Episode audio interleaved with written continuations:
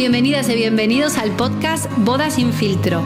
Yo soy Valeria Basalo, wedding planner y organizadora de eventos, y en los siguientes episodios te contaré todo lo que necesitas saber y hacer para que tu boda salga genial. Hola a todas y a todos. Bueno, ya estamos aquí en el tercer episodio de Boda sin filtro. Y hoy vamos a hablar de los proveedores que necesitamos para nuestra boda.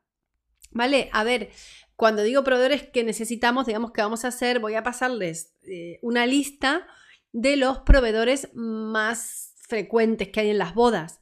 Por supuesto que cada boda es un mundo y hay quienes tendrán muchos más proveedores y quienes tengan menos. ¿Vale? Pero hoy en principio os voy a pasar una lista, digamos, de los proveedores más comunes que, que suelen estar en todas las bodas o en la mayoría de las bodas.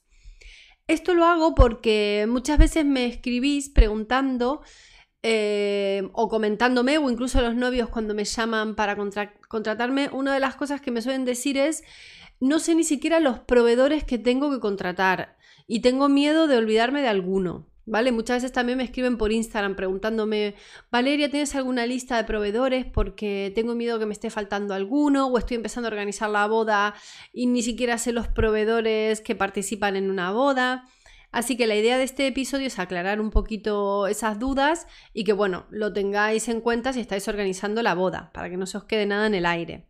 Pero bueno, os recomiendo que cojáis papel y lápiz y vayáis apuntando para luego poder hacer un checklist de lo que tengáis o, no tengáis ya para vuestra boda, ¿vale?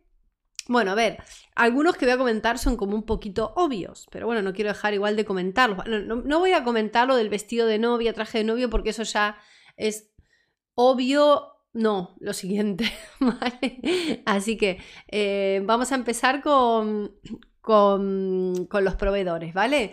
Ya os digo, algunos dirán, Valeria, es obvio, pero bueno, igual los voy a mencionar. Fotógrafo y videógrafo si también queremos vídeo, ¿vale?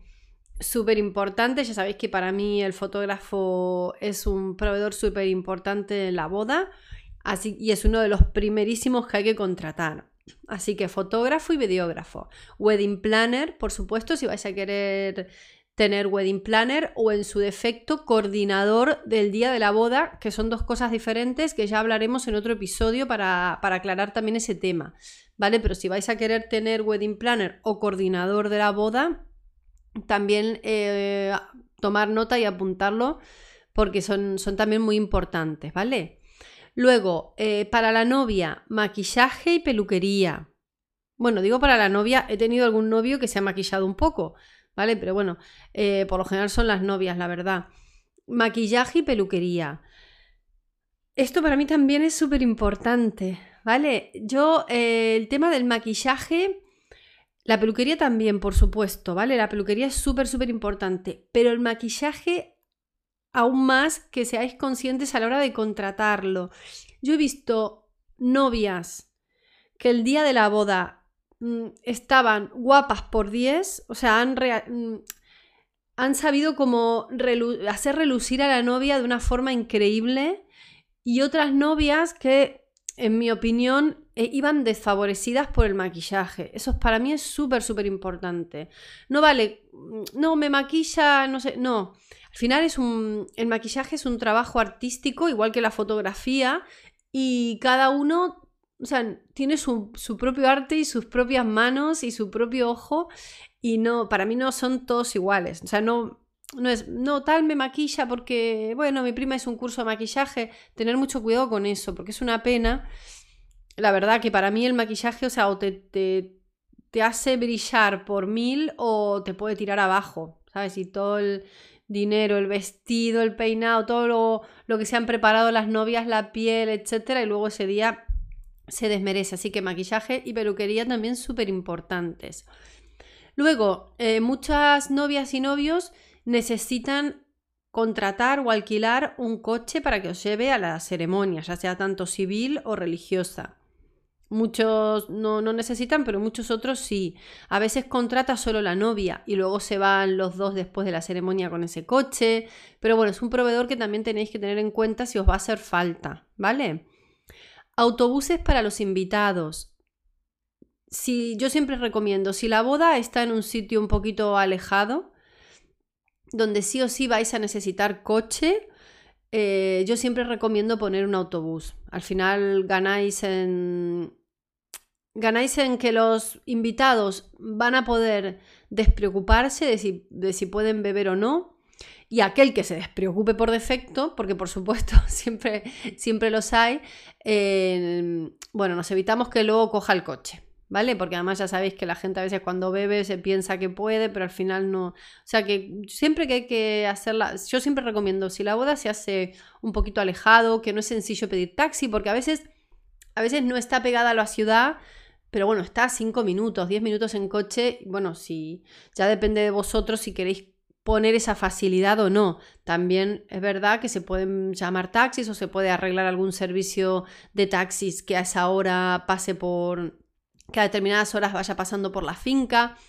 Eso ya vosotros. Pero si está un poquito más lejos, que ya no sea tan fácil el tema taxi, etcétera, eh, autobuses, la verdad que, que, para, que para seguridad de todos es un tema muy importante y yo siempre lo recomiendo, poner autobuses. Papelería. La papelería me refiero a invitaciones, el sitting plan si lo vamos a hacer, bueno, el sitting plan aunque sea en cartulina o o en algún otro material lo puede hacer el mismo diseñador. Un diseñador que nos haga toda la parte de lo que sería la papelería de la boda. Eh, si lo contratás desde el principio, bien desde el principio, puede haceros también el, save the date a juego con el resto de la boda. Eh, y si no, por lo menos que sea las invitaciones, el sitting plan, el cartel de bienvenida, eh, los números de mesa, las minutas, todo lo que, lo que pueda involucrar el tipo, e, ese tipo de diseño, ¿vale? Y está genial que se haga todo a juego. Bueno, hay novios que lo hacen, que las invitaciones las hacen digitales, pero luego igual hay que imprimir lo que es eh, la minuta, hay que imprimir el sitting plan y todo eso. Si lo hace el mismo diseñador y va todo a juego, pues mucho mejor, ¿vale? Luego, eh, la floristería, por supuesto. floristería eh, que os haga el ramo de novia, coronitas para los pajes, por ejemplo, o pulseritas para, para las damas de honor y toda la decoración floral. Muchas veces empieza desde la casa de los novios, que, que contratáis algunos centros, compráis algunos centros para que las fotos luego se vean con la casa decorada, el coche de novios, bueno, y luego la ceremonia, por supuesto, y todo el banquete. Floristería, ya sé que es obvio, pero bueno, yo para que lo pongáis también en la listita porque es súper, súper importante también la floristería.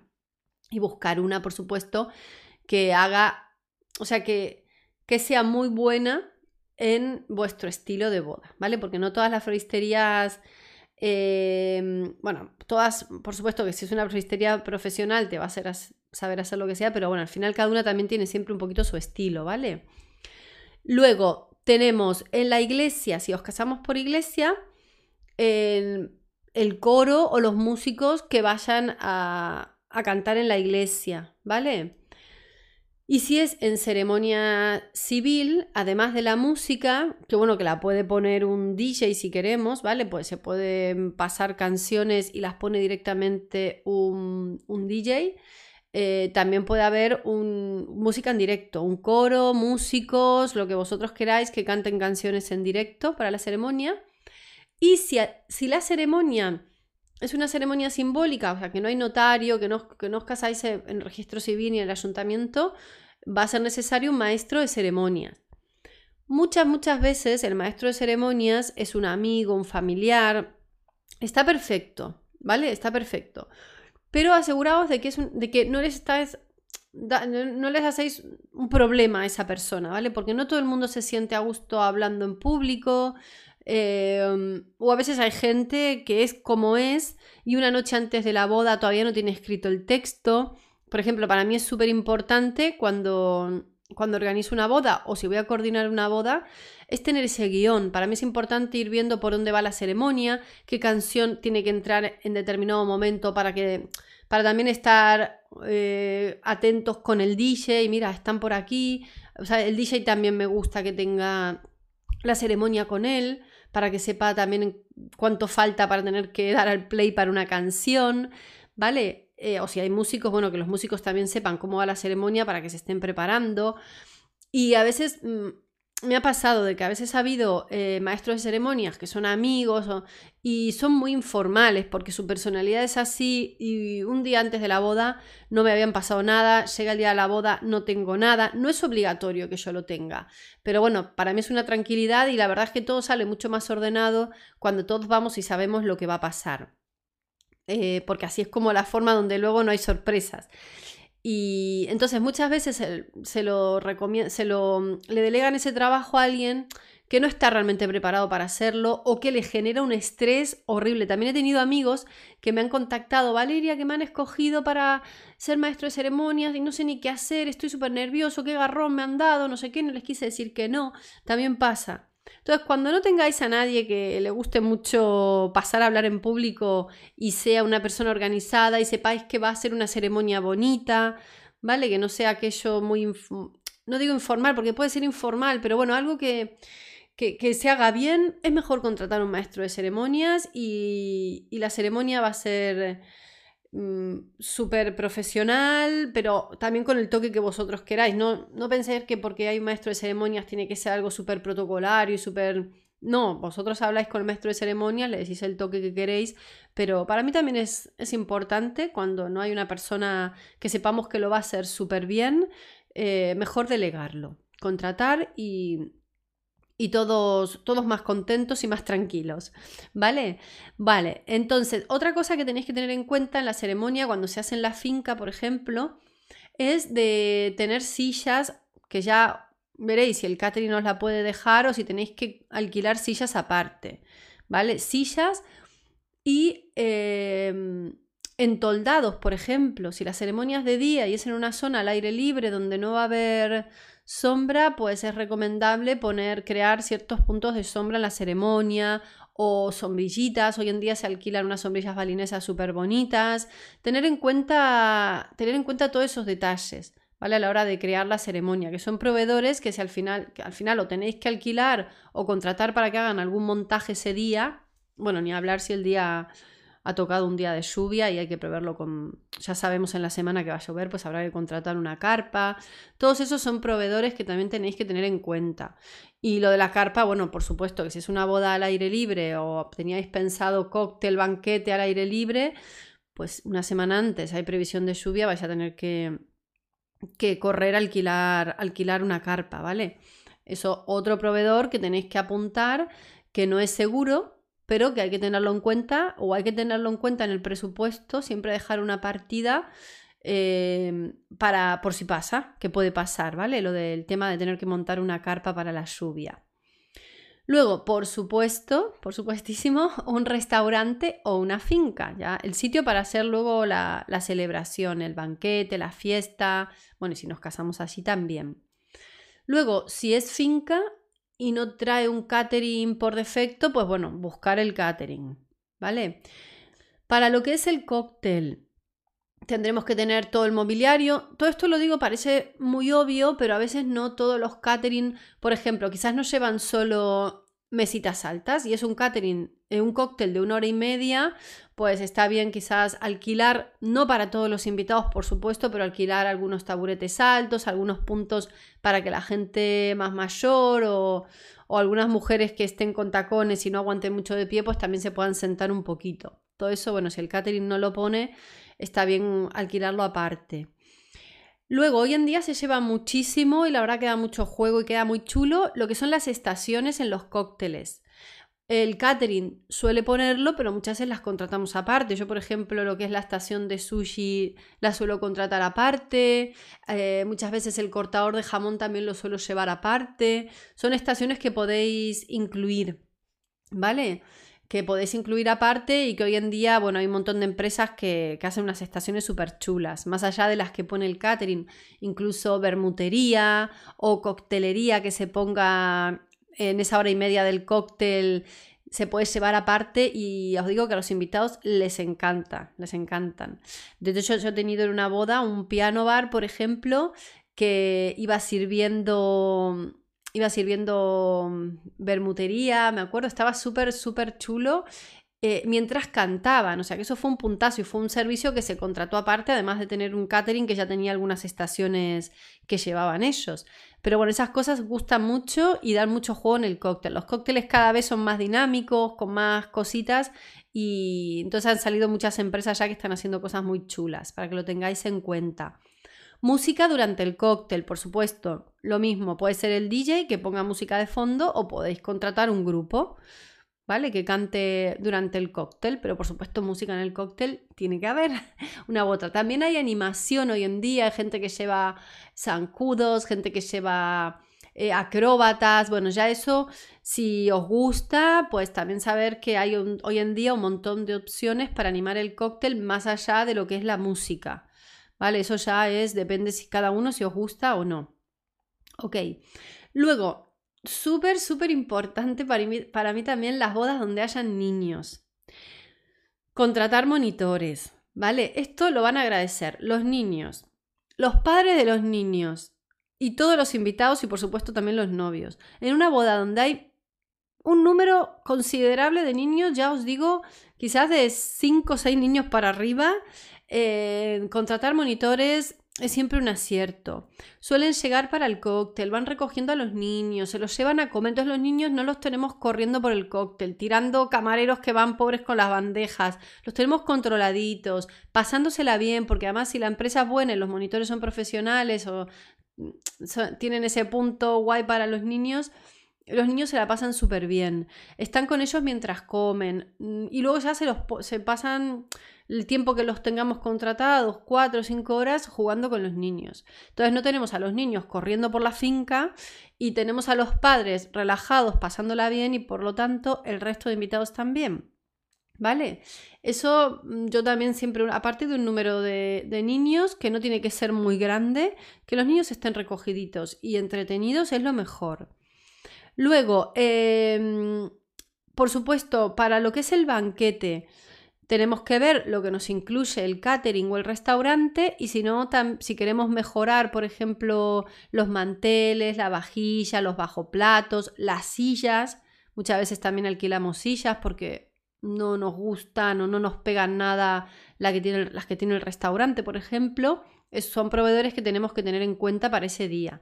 Todo lo que es el material de, de, lo que va a ser el banquete, ¿vale? Los manteles, muchas veces, bueno, el quizás nos ofrece solo manteles blancos y le queremos dar otro toque a las mesas, pues tendremos que, alquilarlo. Pues hay sitios que se encargan de, de alquilar no solo lo que es la mantelería, cristalería y cubertería, sino también sillas de diferentes tipos o mesas de madera, ya sean redondas o rectangulares.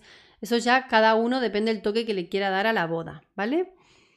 Luego, em, otra vez más, aquí está en juego el DJ. Para el banquete recomiendo muchísimo tener también un DJ, ¿vale? Porque em, a veces están, digamos, hay alguien encargado en el restaurante de poner la música, ¿vale? Perfecto. Pero muchas veces me ha pasado en restaurantes que tienen varios salones y es una persona encargada para poner la música de todos los salones.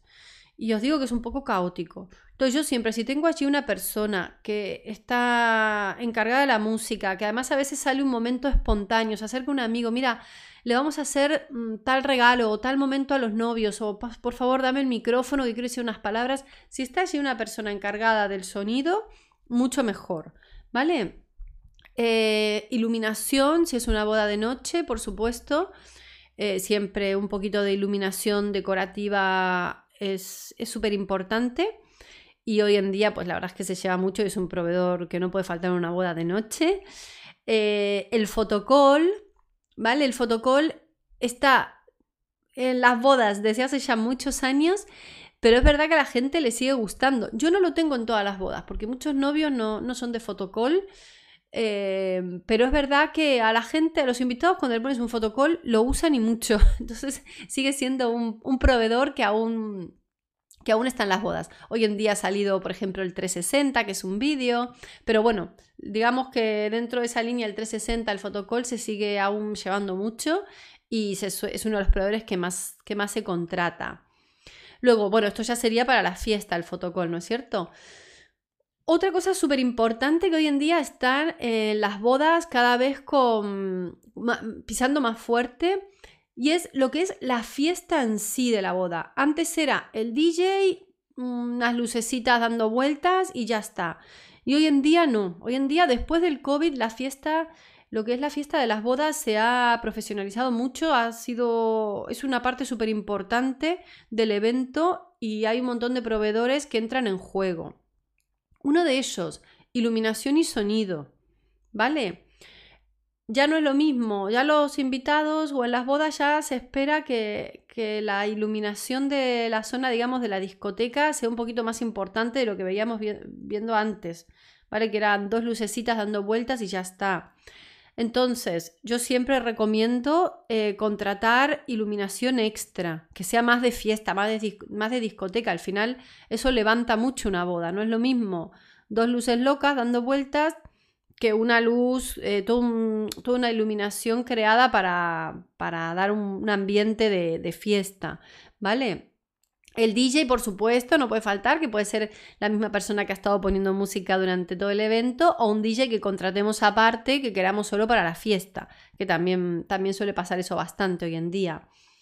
Luego, animación, animación durante la fiesta, también súper importante. Hoy en día han salido un montón de empresas que, que montan, digamos, la super fiesta, ¿vale? Con diferentes atretos o salen dinosaurios disfrazados o se ponen a tirar cosas, bueno, lo que sea. Hay un montón, un montón de, de cosas para la fiesta que también está muy, muy guay tenerlo en cuenta. Vale, ya os digo, la fiesta hoy en día no se puede descuidar. Ya es un, un punto en las bodas que, que, está siendo súper fuerte y no se puede descuidar. Y yo lo agradezco un montón, un montón, porque había llegado un punto, yo veía mucho en las bodas, que la gente pues en la zona de la, hora de la barra libre estaba más afuera tomándose una copa y charlando que adentro bailando. Y la verdad que con todo esto invitamos a la gente a pasar más tiempo adentro y que la fiesta sea más divertida. La verdad es eso, todo esto al final ayuda a mantener a la fiesta pum para arriba, ¿vale? Eh, resena, también súper importante. Si tenemos a la gente bailando 3, 4 horas y bebiendo alcohol todo el tiempo, muy importante la resena, para que ninguno se nos, se nos desmaye, ¿vale? La resena también, tenemos miles de opciones. Puede ser algo del restaurante o del catering o podemos llevarlo aparte. Hoy en día hay un montón de food trucks súper chulos que pueden hacer eh, gofres, pancakes, Em, bueno, un montón, un montón de, food trucks, que, bueno, churros con chocolate, como también em, hot dogs, hamburguesas, barbacoas. De hecho, yo este año tengo una resena que es con, con barbacoa en una finca privada, en una casa privada. Y bueno, y eso encanta también. Hay eh, mucha gente contrata yo que sé, lleva McDonald's, eso ya cada uno se puede poner pizzas, lo que uno quiera. Pero es verdad que se agradece. A una determinada hora de la noche poner algo de resena se agradece un montón, ¿eh? Eso para mí también es súper, súper importante. Y luego, por supuesto, bueno, todo aquello que, que vosotros queráis llevar. Hay gente que contrata fuegos artificiales. Bueno, eso ya cada uno es un mundo. Por favor, por supuesto, antes de llevar nada de esto, eh, consultarlo siempre con la finca a ver si es posible, porque no en todos los sitios se permiten eh, todos los proveedores. Así que eso es, es cuestión de, preguntarlo. ¿Y, ¿Y qué más? Bueno, yo creo que hasta aquí ya os he dicho la lista entera que terminaba con el tema de la resena, que por, por, lo menos, por supuesto, en la mayoría de las bodas, después de que sale la resena, ya después de un ratito acaba la fiesta, que es un poco como para que la gente reviva y vuelva a casa entero.